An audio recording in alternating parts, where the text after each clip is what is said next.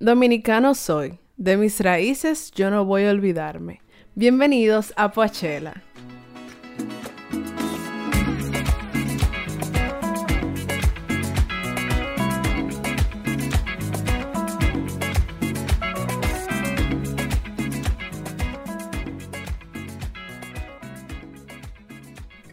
Bienvenidos a Poachela. Este es un espacio donde un grupo de amigos nos reunimos a hablar de música con mucho amor y mucha pasión. Pero hoy específicamente tiene mucha pasión este episodio, porque este episodio no es solamente de música, sino que nos da directamente en el corazón y en lo profundo de nuestro ser, porque vamos a hablar de la música de nosotros, de nuestra música criolla, de la música dominicana.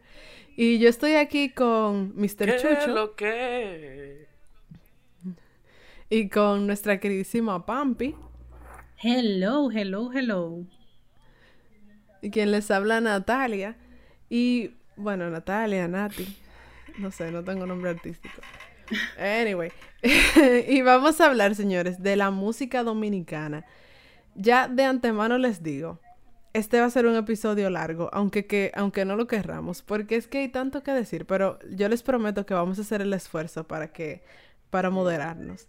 Pero yo sé que ustedes no se van a aburrir porque nosotros vamos a hablar de lo más, de la forma más resumida posible de la música de la República Dominicana porque estamos en el mes de la patria. Y pues obviamente en el mes de la patria hay que hablar de la patria.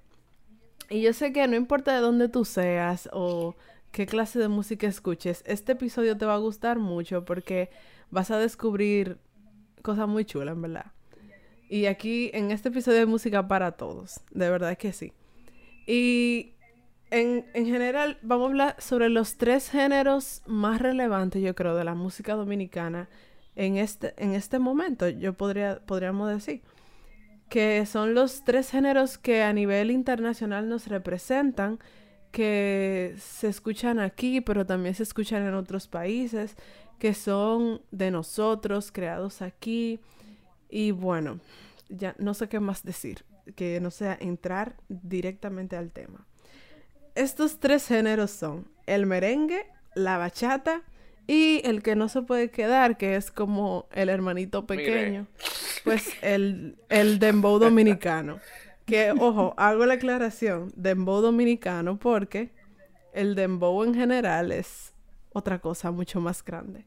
Pero específicamente dembow dominicano. Que al menos así yo he visto como que otros youtubers y personas en internet que son de otros países, pues se refieren al dembow así como dembow dominicano, porque se puede confundir. Y pues quiero hacer la aclaración eh, de manera especial, eh, porque hay gente que yo sé como chucho, que van a exclamar, pero ven acá, te faltó uno, que es muy importante, y es la salsa.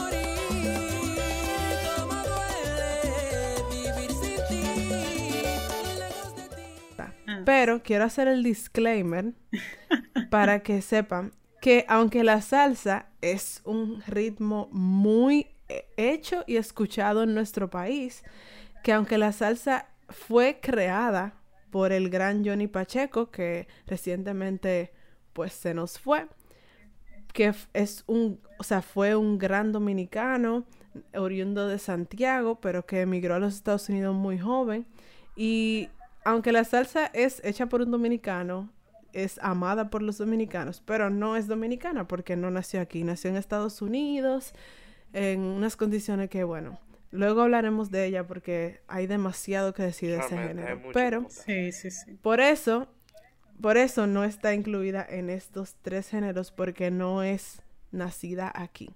Es nacida en Estados Unidos, creada por la comunidad latina en Estados Unidos. Así que por eso no está. Lo siento por los salseros.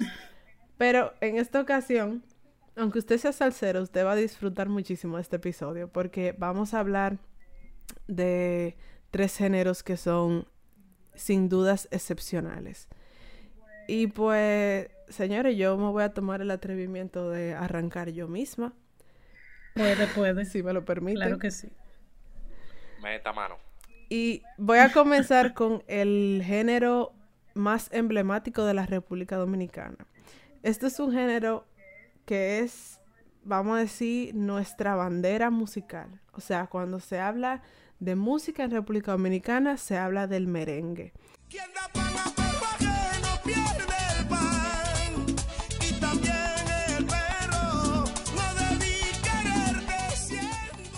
El merengue es nuestro ritmo más icónico, más significativo.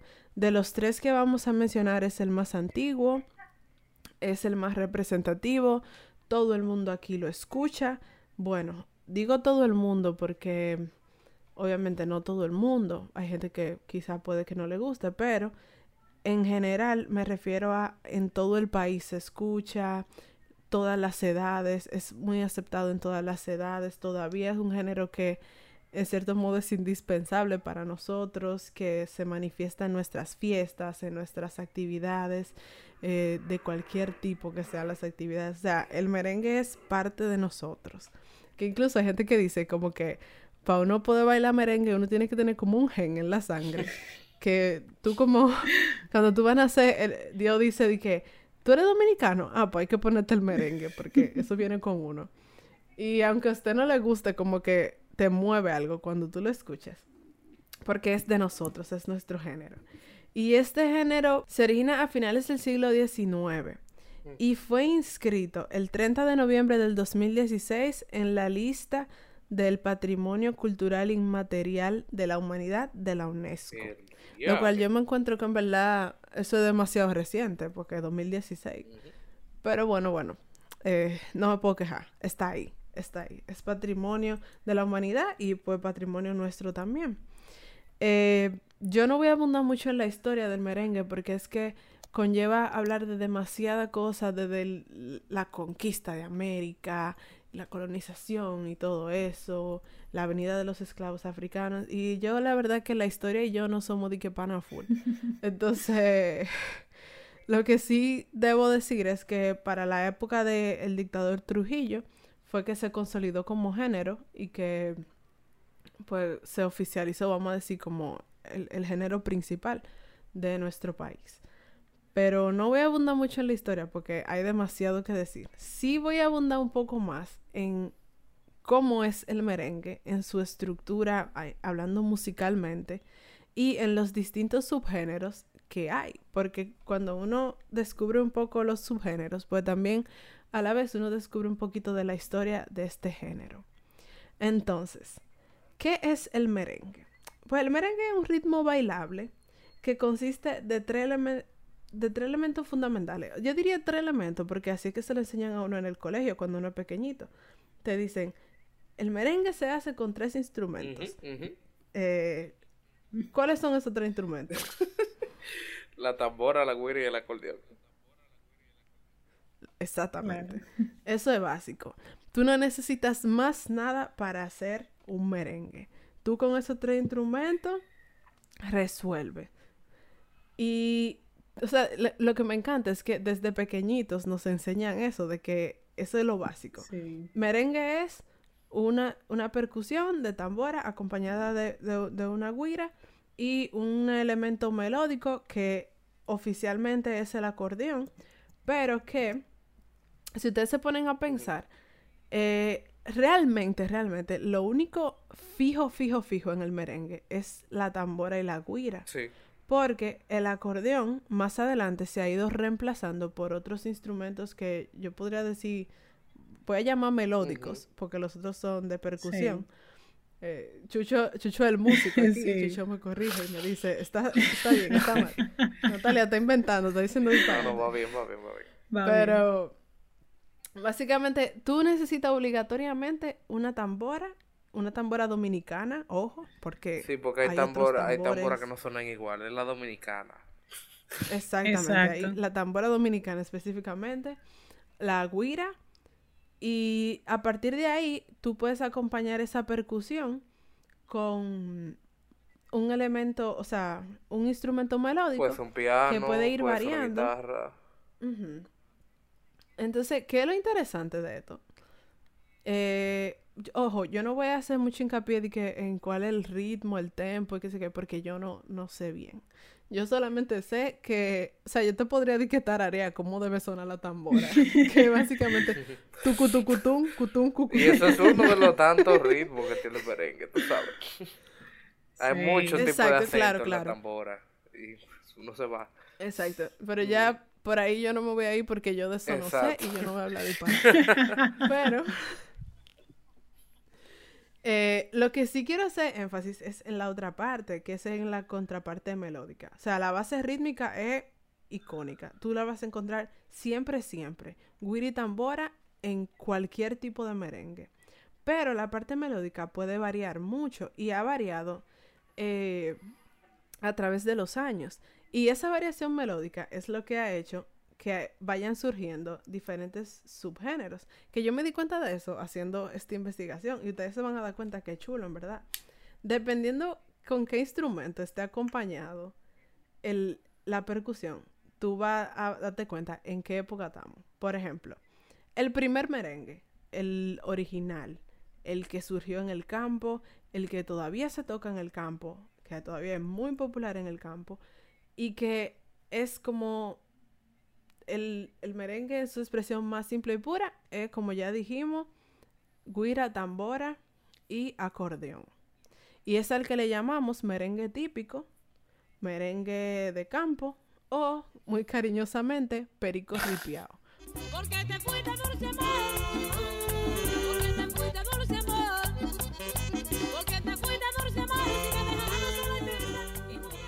qué se llama perico ripiao? No sé, en verdad. A mí me da risa ese nombre. Pero, sí. pero sí. Se atribuye su creación a Ñico Lora en Puerto Plata. Y pues hay varios eh, artistas muy icónicos. Podemos hablar de El Prodigio.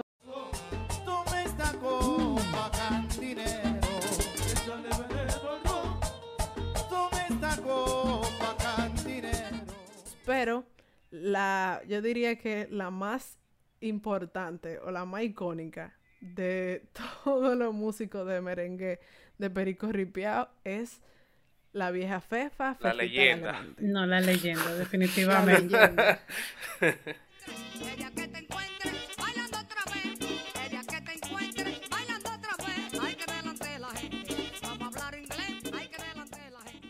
O sea, yo no sé qué es más grande, si su legado musical o su legado mitológico. Porque, con la vieja Pepa.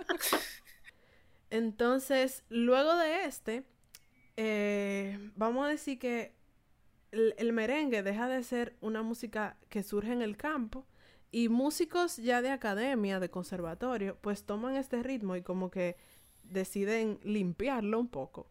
Como pasa, yo diría que con todos los ritmos. O sea, surgen como una chercha y de repente los que realmente son estudiosos y, músicos, pues lo, modifican y hacen una versión premium, vamos a decirlo así. Y es cuando surge el famoso merengue apambichao. Este sí que está pegado. El merengue apambichao. Todo el mundo emburugado. El merengue apambichao. Ay, qué ritmo que está apretado. Que el que yo llamo merengue clásico, que podríamos decir que merengue de salón, que ya este merengue como un poco más refinado, eh, con un tiempo más despacio, y que se caracteriza porque en vez de usar el acordeón, que es más rural, yo siento, o sea, que en este merengue se incorporan otros instrumentos ya de orquesta, pero que predominan los vientos de metal. Entonces tú te das cuenta que hay una trompeta eh, como que, que suena limpio, unos saxofones. Y tú puedes encontrar merengue como por ejemplo Caña Brava. Caña dulce, caña brava, caña dulce, caña brava. Mira, dame un gajo de tu caña. Los algodones.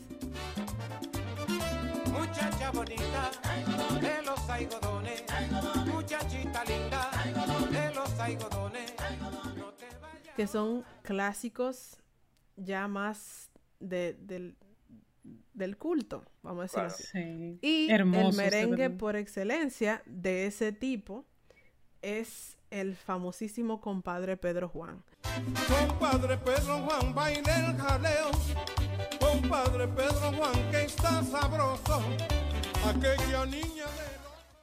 Este es el, el, merengue que comienza a tocarse en las fiestas, que ya es como más de high class y eso.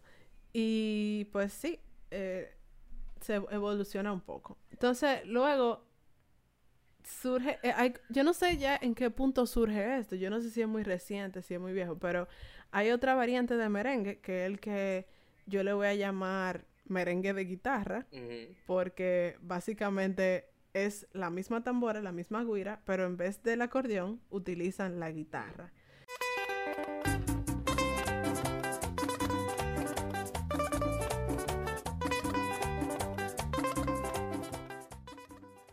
Es lo que nuestra querísima Pampi le llama el cuticutín.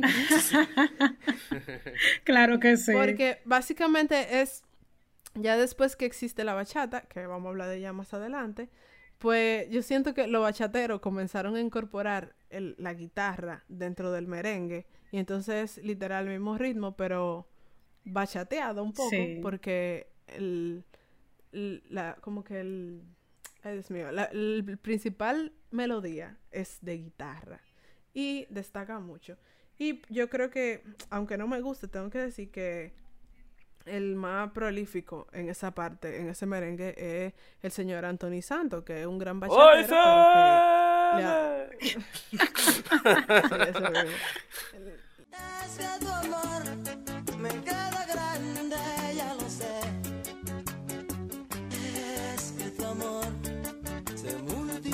le ha dado bastante duro al merengue de guitarra también. Sí. Porque obviamente los bachateros son grandes mm. guitarristas, pero de eso vamos a hablar después.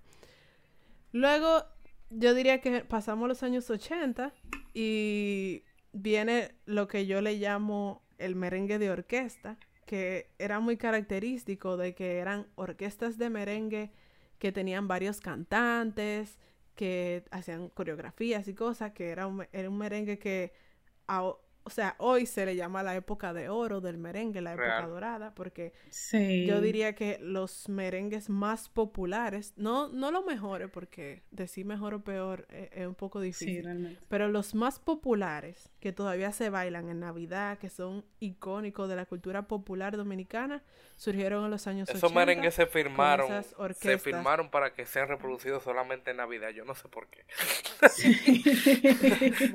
Realmente. Pero pero son icónicos y se pueden hablar de nombres como Wilfrido Vargas.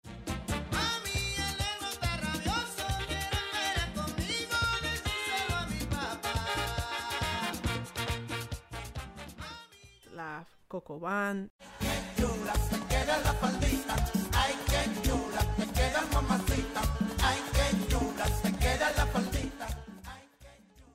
Diony Fernández. Un perfume de Paco Rabanne, seis corbatas diseño Carla como toda la gente, dos camisas que son cachares y otras orquestas de básicamente ese estilo y que en este caso el merengue era, ¿verdad? La misma tambora, la misma guira, pero predominaba más el piano como como elemento, vamos a decir, melódico, porque generalmente el director de la orquesta era el pianista o el tecladista. Entonces, eso yo creo que es lo más característico. Sumado con todo lo anterior, naturalmente. Entonces, más para adelante, en los años 90, que comienza el éxodo de dominicanos para Nueva York, surge otro estilo, que es esto Dominican York, que como le llamamos a los dominicanos que se van para Estados Unidos, eh, comienzan a mezclar el merengue con la música house que estaba de moda en los 90. Y surge el nombre que ustedes no se lo van a imaginar, pero el Meren House. Ay, no, para nada. Y también mezclan el merengue con el rap y surge el Meren Rap. Oh, wow. Ok.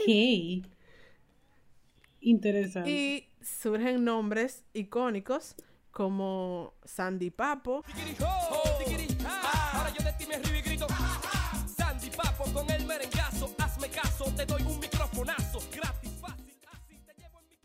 Claro, claro. Ilegales.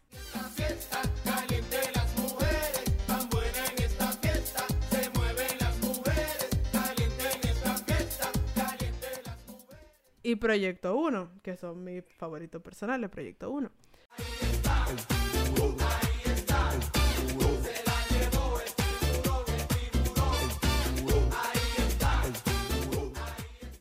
Eh, de ese subgénero.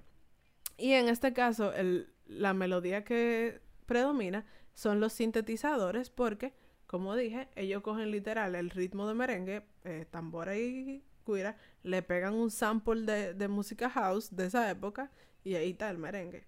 Y es también muy interesante y bastante icónico también de esa época. Ya para ahí fue cuando yo nací. Entonces, mm.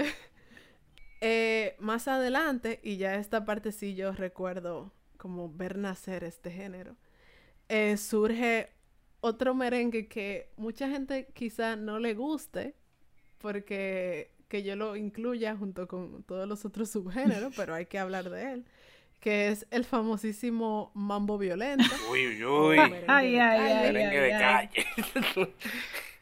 ya.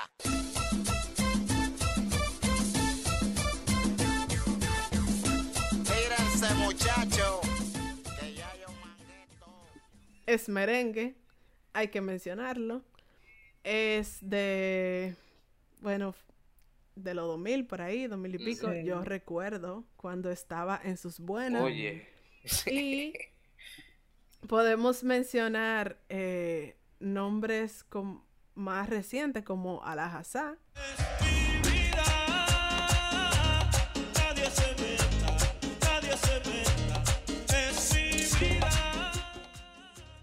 Y pues el papá de ese género, el, duro del mambo violento, eh, el gran Omega el fuerte.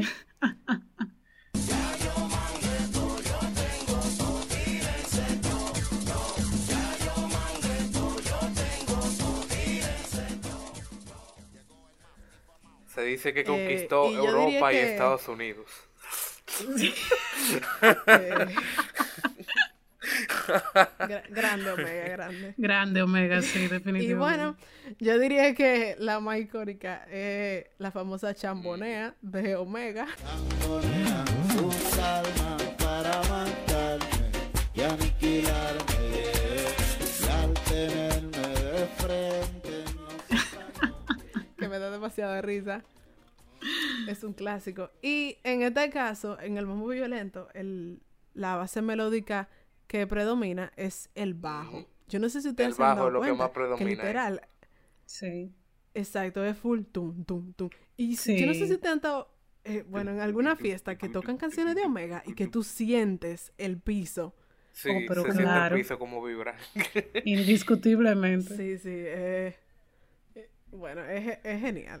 Ay, Natalia, también, también cabe destacar, esta, esta fue muy famosa eh, no sé si tú te recuerdas de Moreno, Moreno Negrón. Moreno Negrón.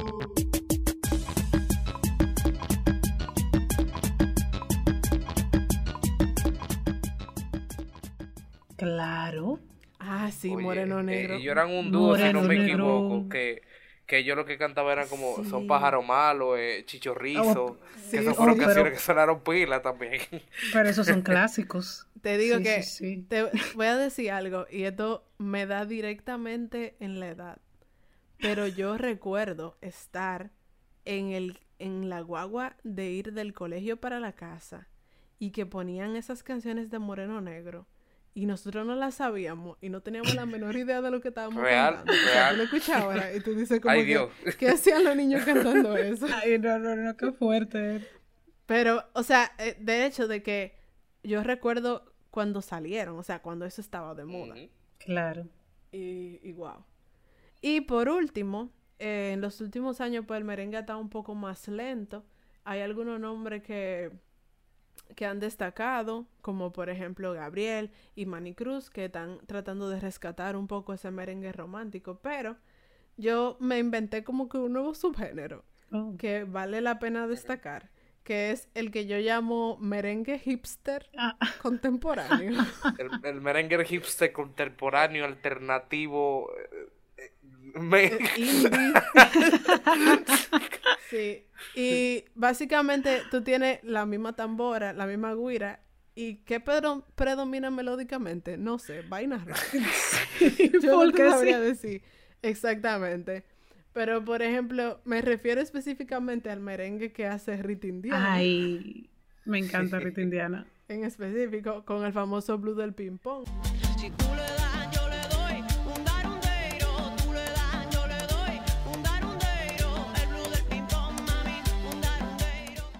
Oh, pero ven acá. Es otro clase. Yo diría que quizá como el mismo Merenhouse, pero más moderno y más violento. Mm. No sé, una mezcla ahí rarísima. Y otros artistas que están haciendo también mucho merengue, vamos a decir, experimental. También están las canciones, por ejemplo, de Trending Tropics. Sí. Y es que no pueden vivir sin mí, no saben vivir sin mí, le duele vivir sin mí. Y es que no pueden vivir sin mí, no saben vivir sin mí, Que tú sabes que en el fondo es merengue, pero ¿Cómo tú lo clasificas? ¿Cómo, ¿Dónde tú lo entras? Pues ahí, el merengue hipster. Alternativo, indie. sí, sí.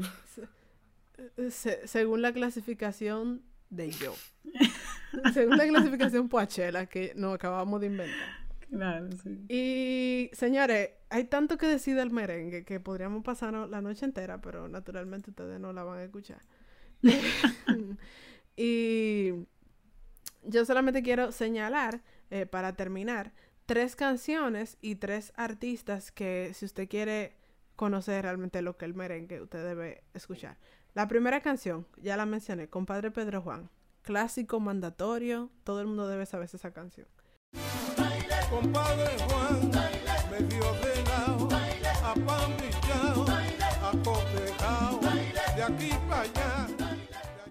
La segunda, no, es como una... Me estoy entre dos, ¿verdad?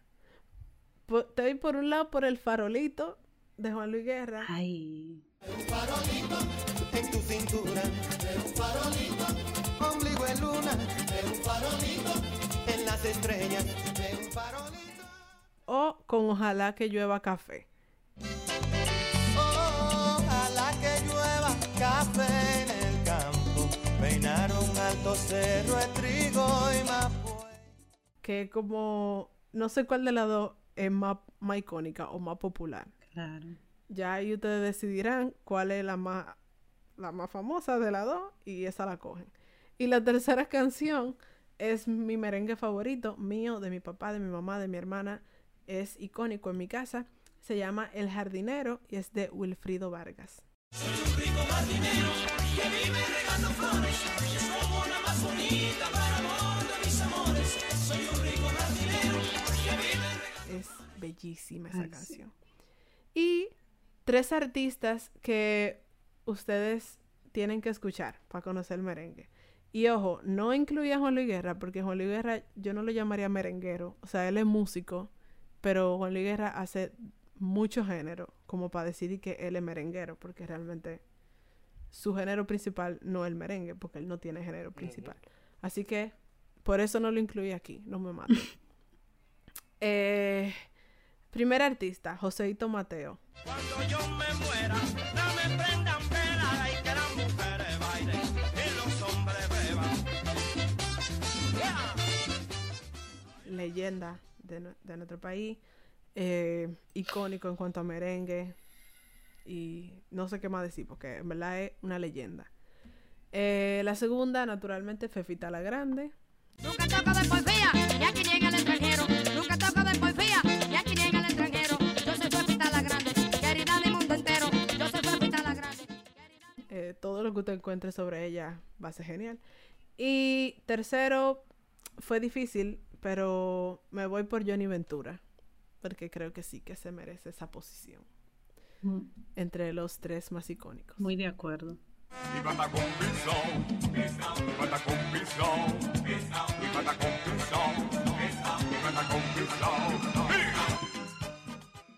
Bueno, yo voy a continuar hablándoles sobre un tema muy interesante que yo diría que sería como la hermana del medio de estos tres géneros.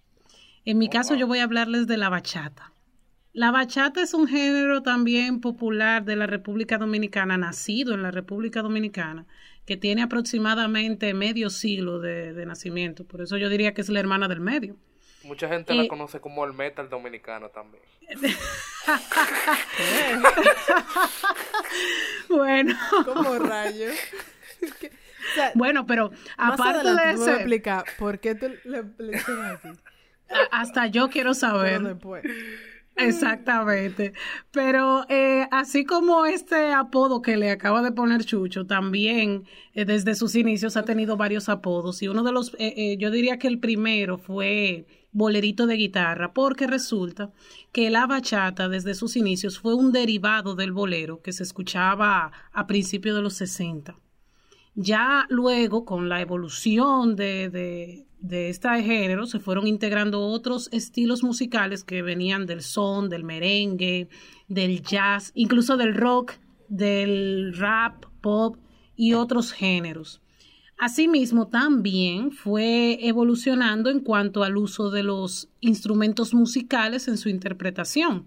Al principio era solamente una guitarra y una guira y eso le daba como ese tono romántico y, esa musiquita de amargue, como también le decían en esa época. Pero luego, con la evolución y la integración de otros estilos, se fueron agregando instrumentos como en el caso, de, el caso del bajo eléctrico, la conga, el saxofón, los timbales, etcétera. El término bachata, señores, eso me pareció bastante curioso porque resulta que este término es de origen africano y en Centroamérica y en el Caribe se utilizaba para nombrar a las fiestas, las parrandas, el jangueo en esa época, se le decía bachata. Y de ahí entonces fue que vino a tomar eh, el nombre este género. Pero ¿qué sucede?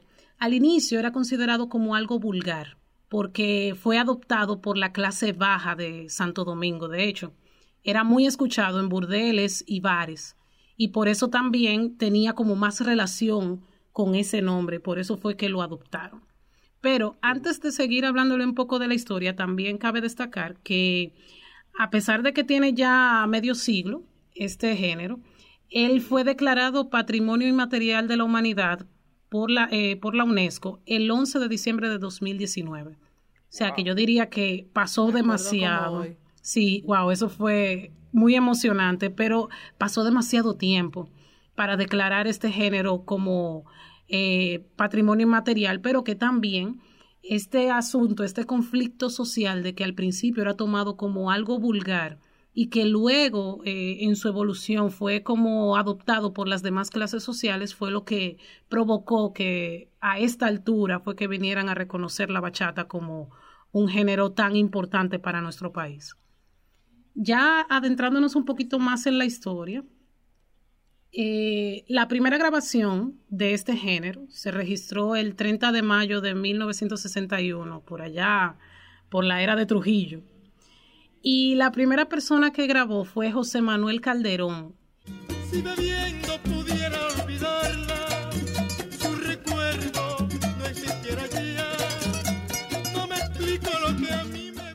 Sí, sí, sí. Él hizo esas canciones que él hizo en ese momento, a pesar de que él grabó un disco y, se hicieron populares, todavía seguía tomándose como un género vulgar, todavía era adoptado por la clase baja de, de nuestro país. Sin embargo, también en ese tiempo fue que surgió Luis Segura, Tommy Figueroa y Rafael Encarnación, que fueron íconos y pioneros de la bachata. Eh, ya para el año 1964, por ahí, eh, surgió Radio Guarachita, señores. Para mí, escuchar que Radio Guarachita fue lo que realmente popularizó la bachata, a mí me dio mucha risa porque antes nosotros escuchábamos de Radio Guarachita y lo primero que pensábamos era en que alguien se perdió y lo anunciaron en Radio Guarachita. Ay, Dios mío. Porque en esa época... Eh, para eh, nuestra generación eh, como que Radio Guarachita es más un meme que. Sí, yo lo, yo lo pensaba como un meme, yo no pensaba que era algo real. Sí, yo, yo no voy a hablar de mi edad, yo no voy a hablar de mi edad, pero en mi época todavía se hablaba de eso. Pero el caso es que con el surgimiento de Radio Guarachita, señores, eh, la bachata como que fue tomando otro, otro lugar en, en, la vida social dominicana. Y ahí surgió una nueva generación encabezada por Mélida Rodríguez, que la apodaban La Sufrida, Déjenme beber hasta que muera. No se metan en mi vida, por favor. El licor puede acabar. Y Leonardo Paniagua, Leonardo Paniagua, que ese fue otro ícono. Acuérdate de quién hace suyo tus problemas. Acuérdate. Eh, y ellos... Familia tuya. Sí, eh, eh, parece que sí. ellos hicieron como que le dieron como un tono más popular a este género y hizo que otras clases sociales, yo diría que la clase media, fuera adoptando mejor ese género. Ya para el 1982, o sea, comenzando los 80, eh, se popularizó aún más y ya ahí fue adoptado por otro nivel social gracias a Luis Segura. Porque señores, yo no sé si ustedes han escuchado la canción que se llama Pena de Luis Segura.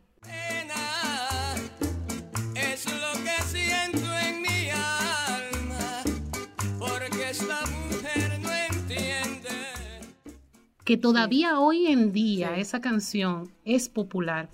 Y déjenme decirles que precisamente esa canción fue como la que le dio el boom a la bachata y fue la que hizo que realmente la clase alta dominicana comenzara a escuchar este género.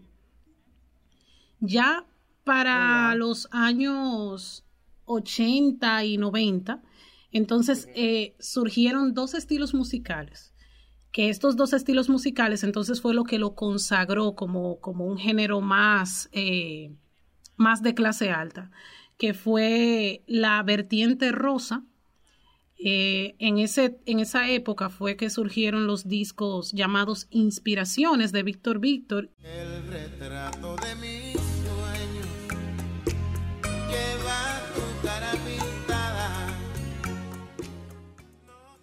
Y Bachata Rosa de Juan Luis Guerra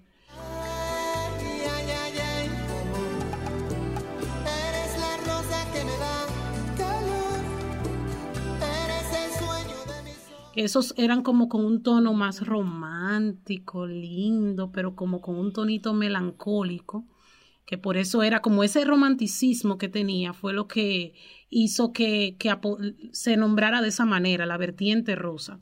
Y esa, ese género, esa parte de la historia de la bachata también hizo que se popularizara entre las clases sociales más altas. En esa misma época, en esa misma época, entre los 80 y 90, eh, también surgió otro estilo que se llamaba el tecno amargue. Ese yo diría mm. que fue como, sí, ese yo diría que fue como el género que ustedes eh, se acaban de inventar del merengue. Eh, sí, sí, esta sería como la versión hipster de la bachata, porque ya Oh, en este género, incluso, señores, eh, ese ícono de nuestra historia musical dominicana, que fue Luis Díaz, fue uno de los que, de los pioneros en crear estas fusiones entre la bachata y el rock, y la bachata y el jazz. Dicen que Liborio muerto, Liborio no muerto nada. Dicen que y esto como, eh, eh, eh, eso le dio también un boom a la bachata, que hizo que la gente la, adoptara ya como un género más popular, hizo que, amplió el público, amplió el público y el gusto de la gente por la bachata. En esa época, la persona que se popularizó más con este estilo fue Sonia Silvestre.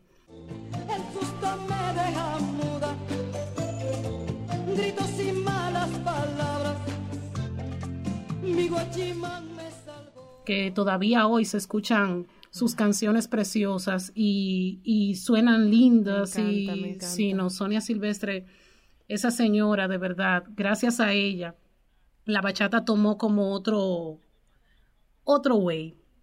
Y ella, en combinación con Luis Díaz, porque Luis Díaz incluso también le compuso varias canciones, hicieron que ese género en esa época hiciera boom.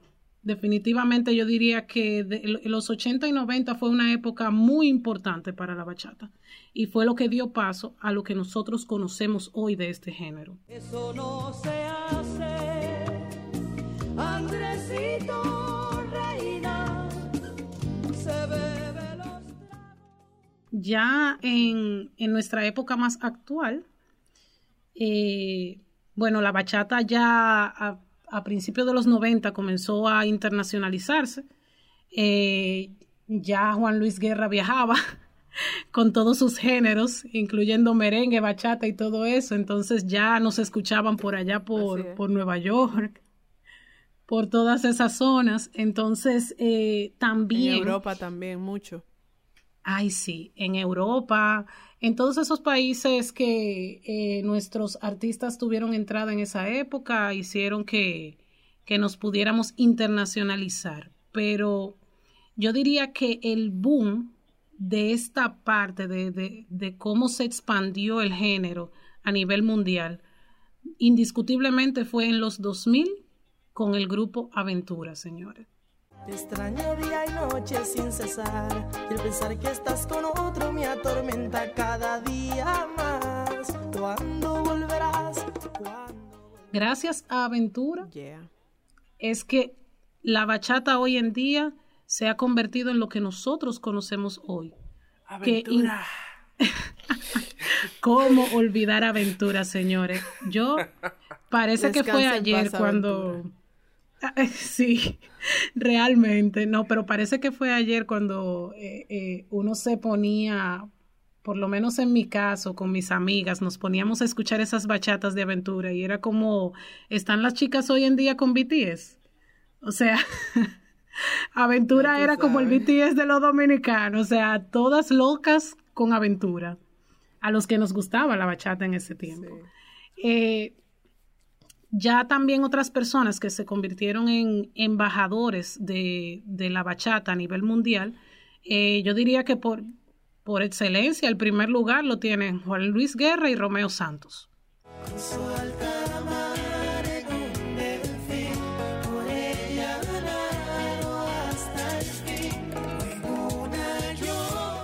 que ya eh, eh, Romeo Santos es como el punto de referencia de la bachata ya a nivel más a nivel eh, internacional. interno a nivel internacional Romeo Santos y Juan Luis Guerra.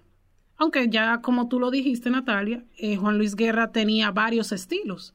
Él introdujo la bachata por allá pero ya Romeo como que eh, le siguió el, camino y lo, lo, hizo más grande.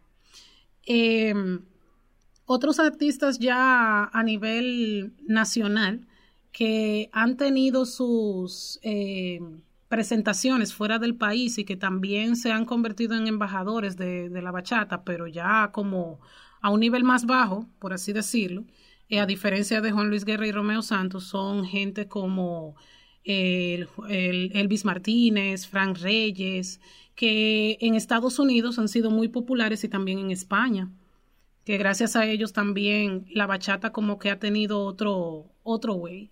Pero ya esto fue eh, lo que tiene que ver con la historia después de los 90 hasta la actualidad. Yo diría que entre los artistas que hoy en día eh, se pueden destacar de, esas, de esa época, de ese rango de tiempo, tenemos a Ramón Torres, Zacarías Ferreiras, Elvis Martínez, Frank Reyes. Qué lástima me da, aún corre por mis la llama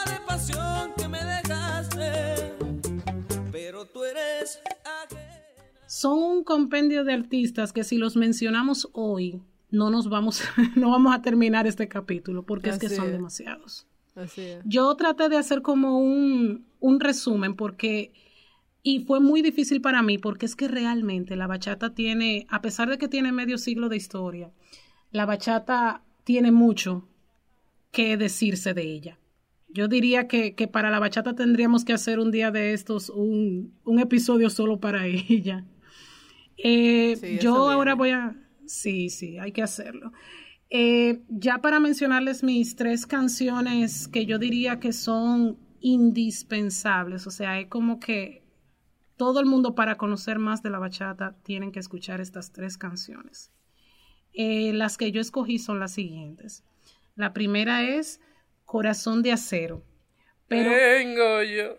No, pero espérate, espérate, porque yo no me, yo no estaba conforme con el hecho de escoger una sola canción. Así que yo preferí escoger Corazón de Acero, pero el homenaje que le hicieron Anthony Santos y el chaval de la bachata a don Luis Segura. Señores, mm. eso es un popurrí que hay que escucharlo. Esa canción, mira.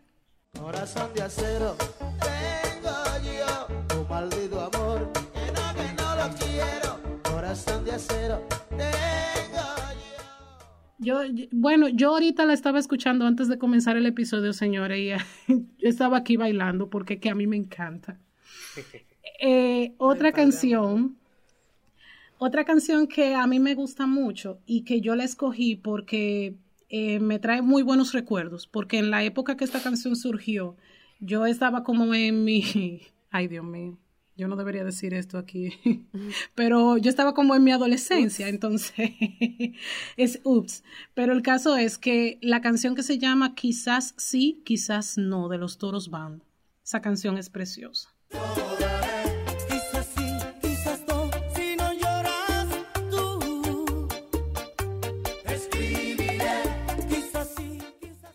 Y yo diría que, ah. bueno, todos los discos de los Toros Van que tienen que ver con bachata, señores, tienen que escucharlo porque son hermosos. Otra canción que también me encanta mucho y yo la escogí más por gusto que por hacer referencia a la bachata, eh, se llama Que vuelva de Raulín Rodríguez. Ay, Dios mío, qué bella. Señor, esa canción es hermosa. Definitivamente.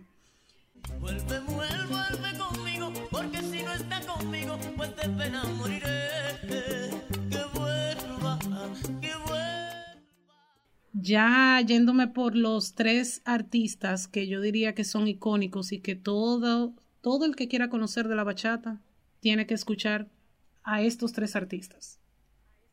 Yo no quise poner aquí a Juan Luis Guerra por lo que conversaba Natalia hace rato, por el tema de que Juan Luis Guerra tiene muchos géneros. Pero él sería como el easter egg de, este, de esta partecita. Pero los tres... es válido, es válido. Es válido. Eh, sí, sí. Pueden escuchar a Juan Luis Guerras en su versión bachata. Atame al pulgar derecho de tu corazón y dime cómo está mi amor en tu amor, frío, frío. Pero los tres artistas que yo entiendo que todas las personas tienen que escuchar para conocer de la bachata son Anthony Santos. O sea, ¿cómo hablar de bachata y no mencionar a Anthony Santos? O sea, eso es imposible. Voy para allá, voy a buscar la mujer que me domina. La buscaré. El siguiente es por la versión de bachata que él acostumbra a hacer, eh, que es Elvis Martínez, el camarón como le dice, como él se apoda, el camarón. Como si el mundo fuera tuyo y todo poder, el que te sirve es hermoso color de piel, si a la deriva de tus años, ¿qué vas a hacer? Sí, porque Elvis Martínez tiene un estilo de bachata como que yo diría que explica lo que sucedió entre los 80 y 90 con la bachata. O sea, él es como una referencia de ese estilo que había en esa época. Y claro, ya para irnos por la parte más actual, sería imposible que yo hable de bachata y no ponga como referencia a Romeo Santos. Desde hoy las emisoras las detesto por estar sonando cancioncitas de amor, melodías que relatan lo Porque, o sea, es que ya a, esta altura de la, de la historia, mencionar bachata y de no la decir. historia, cabe destacar. cabe destacar de la historia de la bachata. Si uno menciona la bachata y no menciona a Romeo Santos, eso sería casi como pecar, porque que él se ha convertido prácticamente en, un, en uno de los príncipes en este género. Yo diría que él está a la derecha de, del rey Anthony Santos. eh, yo diría que la generación actual tiene a Romeo Santos como el king de la bachata, porque obviamente es lo que están escuchando actualmente. Pero ya cuando uno se va un poquito más atrás y comienza a conocer un poquito más de la historia de la bachata y esos estilos musicales, esos estilos de bachata que se escuchaban antes, uno entiende que definitivamente habían otros artistas que pudieran quitarle el, lugar a Romeo. Entonces yo diría que entre esos señores y ya haciendo, eh, eh, y perdón porque este va a ser el último easter egg que voy a dar esta noche con relación a esto, yo diría también que Luis Segura, señores, Luis Segura es para mí el papá de la bachata. Me convertí en su esclavo, mira cómo me pagó, Sin ese señor, eh, sin ese señor, lo que nosotros conocemos ahora, yo creo que no habría existido. Así que les recomiendo también que escuchen a Luis Segura y principalmente la versión homenaje que le hizo Anthony Santos y el chaval. Es hermosa, de verdad. Señores, un fun fact. Fun fact. Que yo no sé, yo creo que la gente no, no le da tanta importancia como yo le doy. Pero yo lo supero el hecho de que. Yo no sé si ustedes sabían que Romeo Santos se llama Anthony Santos, realmente. ¿Qué? Claro que sí, claro que sí. Sí. O sea, él se llama Anthony Romeo Santos, pero él no usa el Anthony porque naturalmente el Mayimbe, el Bachatú, el gran Anthony Santos, que no es que me gusta, pero hay, que, hay que darle su posición. Para no, para no competir con Anthony Santos y que no hubiera un problema, él usa el Romeo. Y también, tú sabes, por lo romántico de tu Romeo y vaina, por Romeo y Julieta Pero a mí me, me causa demasiada gracia eso, de que se llamen igual. Pues sí, así mismo es. Quien no muerde una manzana por amar a una mujer. Santo en el jardín. Bueno, ya para, para culminar, eh, después dame de haber mencionado dos ritmos tan, tan propios de la cultura dominicana, yo tengo el honor, este servidor, su hermano y amigo el Señores, yo me, yo me lavo las manos sobre todo lo que Chucho pueda decir ahora, como de costumbre. disclaimer. Cada vez que Chucho va a abrir la boca, yo hago el disclaimer de que yo no mira, me responsable, yo me siento honrado. tampoco. Yo me siento honrado porque me entregaron un poder. Y un gran poder conlleva una gran responsabilidad. Todos estamos claros aquí, ¿verdad? Ay, chicos.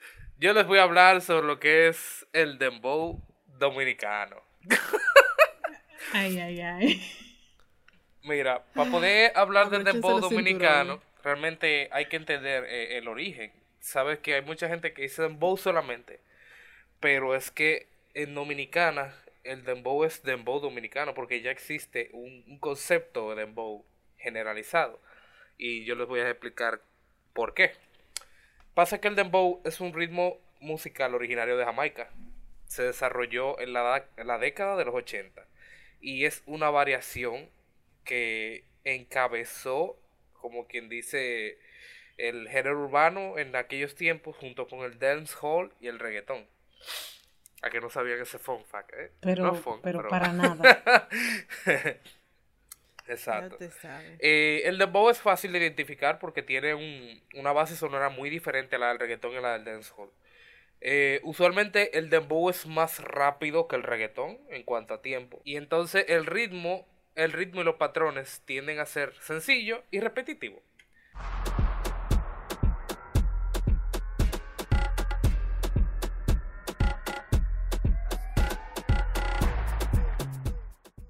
Entonces, básicamente el dembow comienza con eh, un artista jamaiquino, uno de los precursores del dancehall. Se llama Shabba Ranks con su canción Dembow.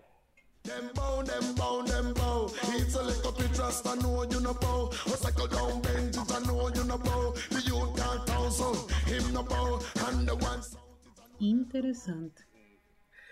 En fin, después de que Shabba Ranks pega Dembow, su canción Dembow, esta viaja a Panamá, donde Nando Boom eh, saca su versión de Dembow en español. Y ahí fue donde el Dembow comenzó a esparcirse en Latinoamérica. Cuando el Dembow llega aquí a República Dominicana, los dominicanos, como tenemos una cultura y una forma de vivir muy acelerada, pues aceleramos más lo que de por sí ya estaba rápido. Y hay mucha gente que tiene mucho conflicto con lo que es el primer dembow. Entonces yo investigué bien y entiendo y veo correcto que el primer dembow lo sacó un DJ dominicano de aquí. Se llama DJ Bollo y la canción se llama Mujeres Andadoras. Yo no quiero que las mujeres andadoras,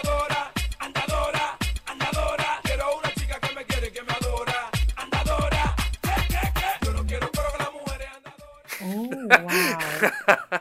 en mi vida lo había oído eso. Chacho. Después de ahí, en verdad, hubieron muchas canciones que se pegaron. Que, o sea, como que se reconocieron como Dembow. Está Ando Loco, de Manito. Ando loco, ando loco, ando loco. Que te preparen que cualquiera me lo como. Ando loco, ando loco, ando loco. Que te preparen que cualquiera me lo como. Tiramos, preparamos. Eh, está Pepe, de Doble Tail Croc. Pepe, Pepe, Pepe. Mira cómo corre cada vez que venga Pepe. Pepe, Pepe, pero ahí viene Pepe. Pepe, Pepe, Pepe, Pepe. Mejor conocido como los Pepes. Pues ahí fue que yo me enteré. ahí fue, mira. Y, y mira que, déjame aclarar esto. Eh, muchas veces no es el primero que lo hace, sino el que mejor lo hace.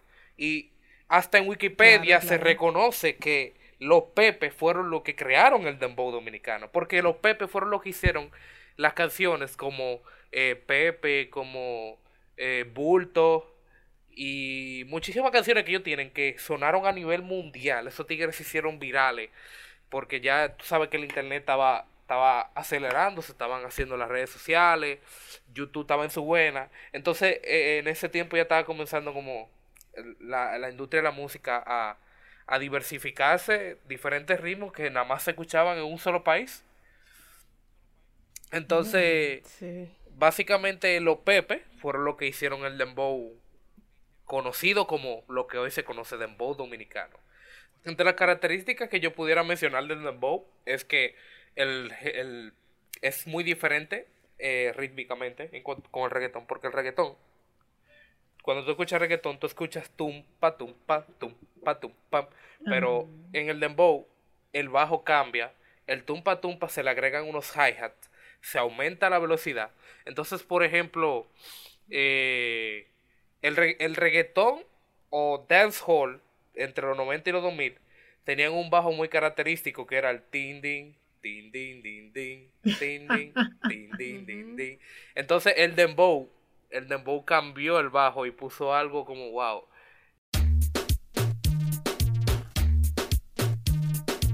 Eh, actualmente, dentro de los tipos de dembow, porque el dembow ha evolucionado, no se ha quedado solamente en dembow, podemos encontrar lo que es el trap bow, que es un movimiento muy reciente y lo está encabezando el productor del Alfa, Chael, eh, donde él toma elementos del trap, eh, como lo conocemos, el trap americano, y los combina con dembow y wow, es una mezcla muy, muy, muy interesante.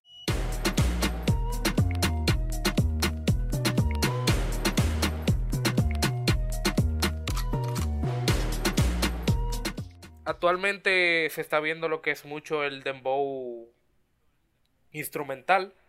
Con instrumental no me refiero a un instrumental de dembow per se, sino que hay unos productores que están tomando elementos e instrumentos y lo están agregando el dembow como trompetas. Eh, por ejemplo, la canción Banda de Camión del Alfa tiene unas trompetas.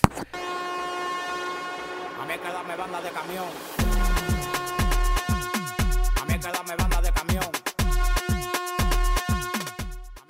Hay otra, hay, hay otra canción, creo que. Ah, no, no es una bocina de camión de verdad.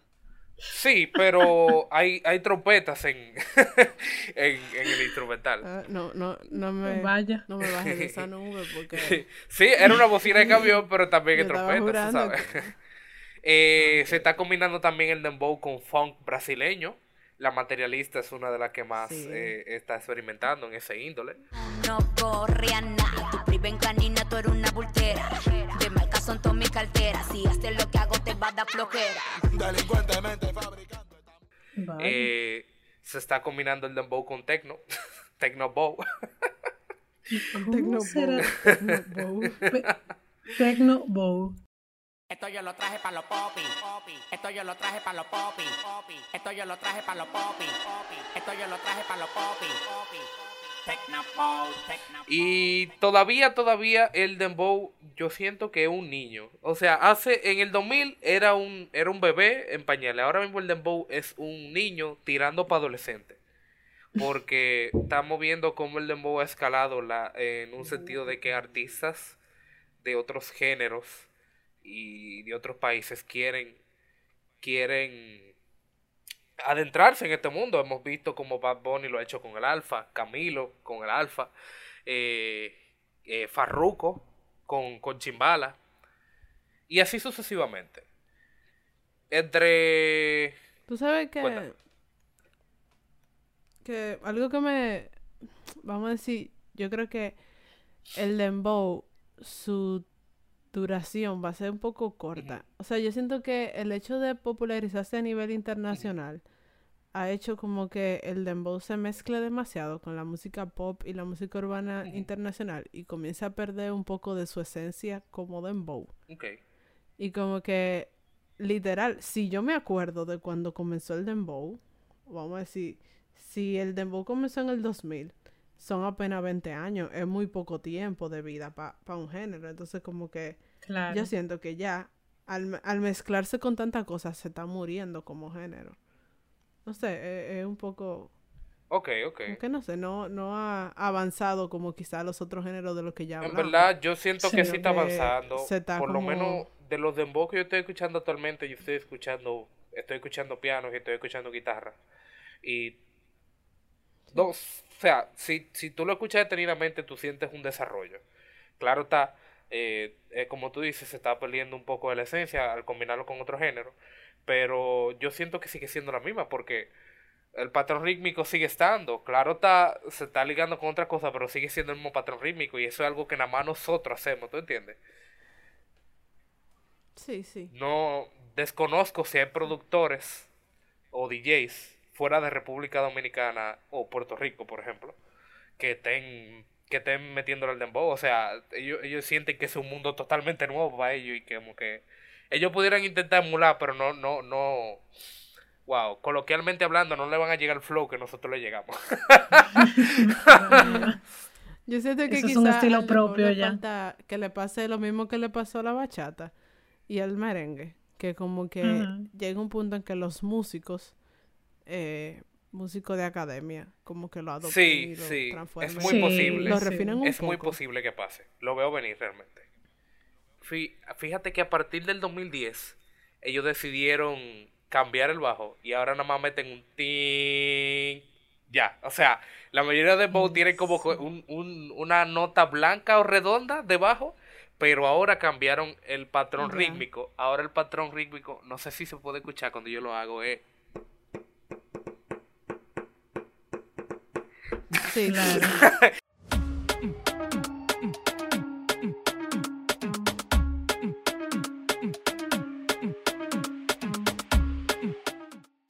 Mira, de las tres canciones indispensables del dembow, si tú eres un oyente que no provienes de Dominicana y no conoces el dembow, las tres canciones indispensables es Pepe de Doble T el Crow. O sea, eso para mí es, la pauta el inicio. Porque, porque tienen que entender que el dembow es un género. Y donde se habla del dembow, tienen que hablar de los pepes. Así mismo yo dice que la canción. No, lo vamos a, no, lo vamos a, discutir. Eh, la segunda canción que es indispensable de Dembow es Superman sin capa, es super nuevo que yo recuerdo que se pegó mucho, se pegó mucho, muchísimo internacional. Yo no veo muñequito, pero te va a salir. Superman sin capa.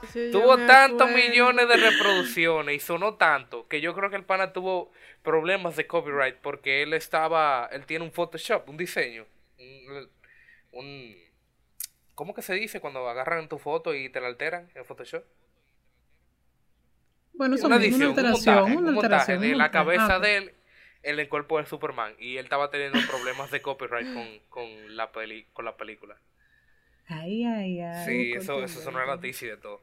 Pero es muy buena esa canción, de verdad, es muy, muy bailable. No es muy buena, pero es muy icónica. Sí, es muy icónica y es buena, Natalia. Para ti no es buena, pero para mí lo es. Y yo sé que para una gran cantidad de chicos lo es también. Tú sabes que o sea, no musicalmente, sino... ¿Tú entiendes? Claro, claro. La tercera canción es indispensable. Y yo digo que es indispensable porque es que esta canción, mi loca, me tenía cansado ya. Tenía casi un año sonando.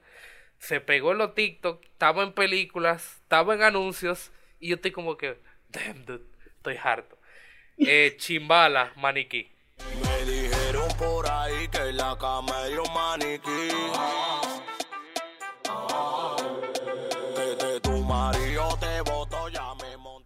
De los tres artistas indispensables, indispensables, icónicos del dembow, quiero mencionar Chimbala, porque Chimbala es uno de los que se ha mantenido consistente en el dembow. O sea, Chimbala está desde hace un buen tiempo y siempre ha estado tirando canciones y la mayoría de las canciones no se pegan tanto aquí, se pegan un chin, pero fuera se pegan muchísimo. pero si tú no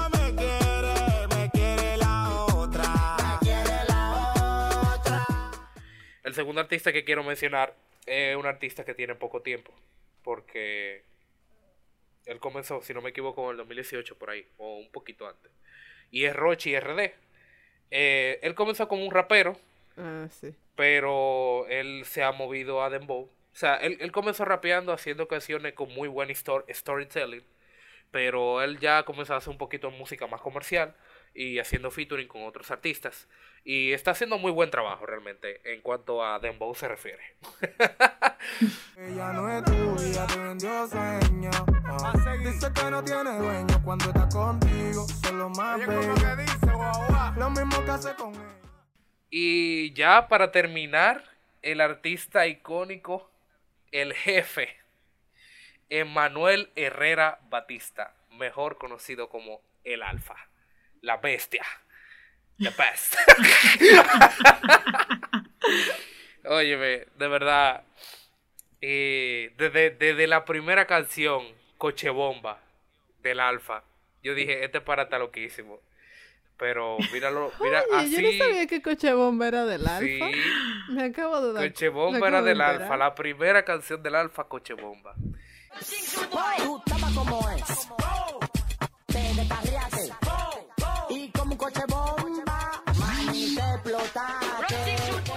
Mira ahora cómo está el Alfa.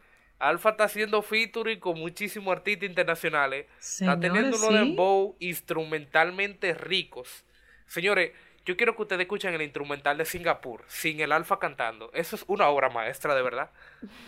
Oh, Dios. Pero sí, el Alfa, el Alfa se ha dado grande. El de Alfa se ha dado muy grande, de verdad. Mi patrón, mi papá. mi patrón, mi patrón, mi patrón, mi patrón, mi papá, mi papá, mi papá, mi papá. Donde quiera que yo llego, los tigres me vocean. Que lo ve, mi patrón, que lo ve, mi patrón. El que tiene la paca, todo el mundo lo llama. Ay, Dios mío, señores. Yo creo que, yo espero que ustedes hayan disfrutado esto porque no se va a volver a hablar de Dembow por aquí. Atento a mí, se va a volver a hablar de Dembow, tranquilo, chicos. El defensor del Dembow. Pelea? Chucho, el defensor del Dembow. ¿Querí pelea? Deja que yo saque el dembow, chela. Eh, estamos ok con eso. Porque al final, nos guste o no nos guste, les guste o no les guste, esto es lo que nos representa musicalmente eh, como país. Esto es lo que se escucha cuando tú sales a la calle. Tú vas a escuchar uno de estos tres géneros, obligatoriamente. O sea, no importa la esquina donde tú te pares, no importa el carro donde tú te montes, una de esas tres es segura. Y pues eso me, emociona mucho y no sé si a ustedes también, pero a mí me emociona el hecho de que nuestro país eh, tenga tanta riqueza eh, musical. Eh, siendo un, país tan pequeño, en una isla pequeñita y, y tenemos una identidad cultural tan fuerte. Y pues poder compartir con ustedes un poco de, de lo nuestro, un poco de, de lo que nos representa, pues es realmente una alegría enorme. Este episodio eh, se queda corto en muchas cosas porque estos son tres géneros súper amplios de los que queremos hablar más adelante y profundizar un poco, pero no queríamos que pasara como que este mes de la patria pues sin, sin hacerle un homenaje a, a la música nuestra, que al final del día, aunque uno no la escuche todos los días, pues desde que suena el cutín cutín o, o la tamborita o la guira o el boom boom del, del dembow, pues uno se siente uno se siente como emocionado porque al final son nuestras raíces, es nuestra cultura, nos representa y pues espero que ustedes también sobre eh, todo nos sentimos hayan aprendido un poco muy orgullosos de ser dominicanos, o sea, yo creo que yo no he visto no sé, tal vez no he visto otra otra otra persona de otra de otro país, de otra nacionalidad que se sienta tan orgullosa como nosotros, o sea, en todos los Definitivamente. aspectos. Queremos estar de primero en lo bueno y, queremos estar de primero en lo malo también. Sí, sí, sí. En las buenas y en las malas. No deberíamos, pero... sí, y realmente nada, eh, gracias por escucharnos, gracias por quedarte hasta aquí, que fue un episodio un poco larguito, pero pero con mucho amor y esperamos que lo hayan disfrutado tanto como nosotros preparándolo, porque se preparó con, mucha ilusión. Así que nada, señores, muchísimas gracias y nos vemos en el próximo episodio. Bye bye. Bye bye. Gracias por escuchar este episodio. Esperamos que te haya gustado. Recuerda que tú también eres parte de Poachella y que queremos saber tus gustos, opiniones y comentarios. Así que entra a nuestra página web poachella.com y únete a nuestra comunidad online de amantes de la música. Ahí también podrás encontrar todos nuestros episodios y nuestros contactos. Muchísimas gracias y nos vemos en la próxima edición de Poachella. Aprendan el himno nacional, Dios mío. Dos estrofas. Entero, por favor. Yo me lo sé, ojo. Yo, me lo sé completito. en el colegio había que cantarlo completo los viernes. Yo me lo sé completito. Ah, pero bien. Que vive el himno. Nosotros también. Nosotros también teníamos un día que lo cantábamos entero.